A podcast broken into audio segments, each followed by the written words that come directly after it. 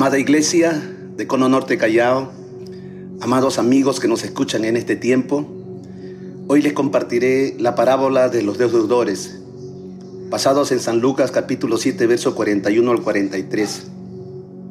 Un acreedor tenía dos deudores, el uno le debía 500 denarios y el otro 50, verso 42. Y no teniendo ellos con qué pagar, perdonó la deuda a ambos Di pues, le dice Jesús, le pregunta a Simón, ¿cuál de ellos le amará más? Respondiendo a Simón le dijo, pienso que aquel a quien perdonó más. Y él le dijo, rectamente has juzgado, Simón. Amados amigos y hermanos, en esta parábola vemos dos deudores. En esta parábola vemos un acreedor en esta parábola vemos dos deudas diferentes. En esta parábola vemos dos formas de agradecer el perdón. Y en ella encontramos algunas verdades, amados amigos. En ella encontramos algunas lecciones que las necesitamos hoy recordar y aprender, como también grandes desafíos que aplicar, que nuestro Señor y Salvador Jesucristo nos hace reflexionar oportunamente el día de hoy también nos instruye de manera imperativa, sobre todo nosotros como su iglesia, poder entender y comprender lo importante del amor en nuestras relaciones con relación a Dios, lo importante de la misericordia, lo importante del amor, lo importante de la misericordia, lo importante del perdón como estilo de vida, lo importante de la gratitud evidenciado en el servicio, porque la marca de la gratitud, amados hermanos y amigos, es el servicio. Es la evidencia más clara cuando estamos agradecidos. El servicio es tan notorio, tan real y tan genuino.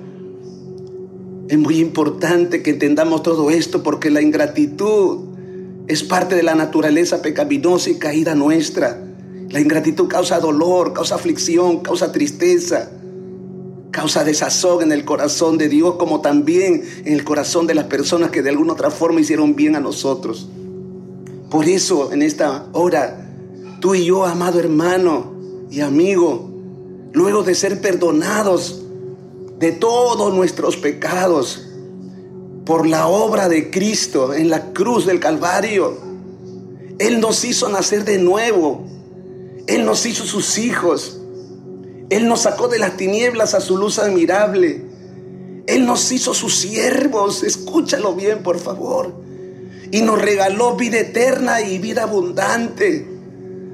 Oye hermano, ¿qué debemos hacer? Sería la pregunta.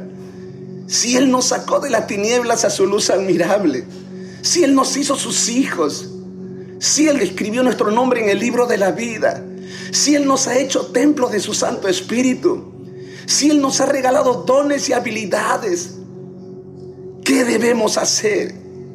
¿Qué debemos hacer tú y yo?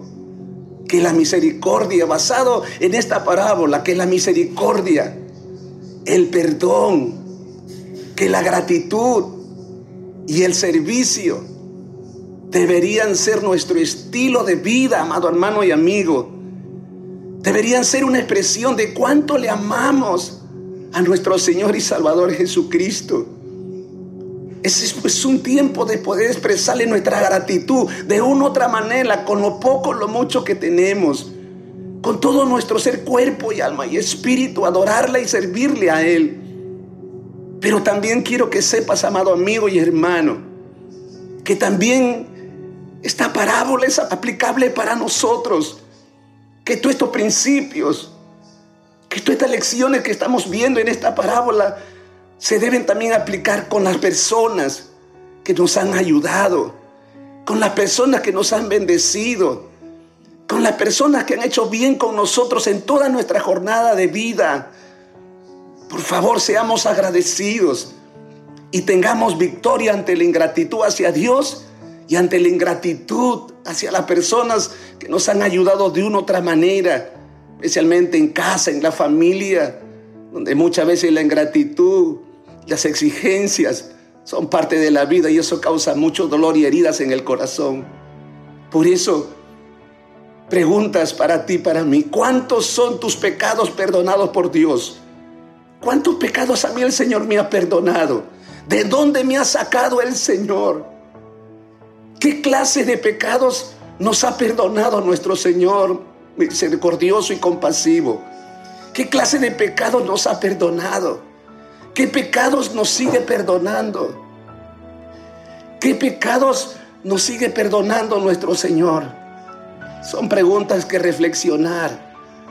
Son preguntas que debemos de considerar en esta hora. Por todo dime cuánto lo amas y cómo se lo demuestra cada día con todo tu ser. No solo a Dios, sino también a tu prójimo y a ti amigo que nos escuchas.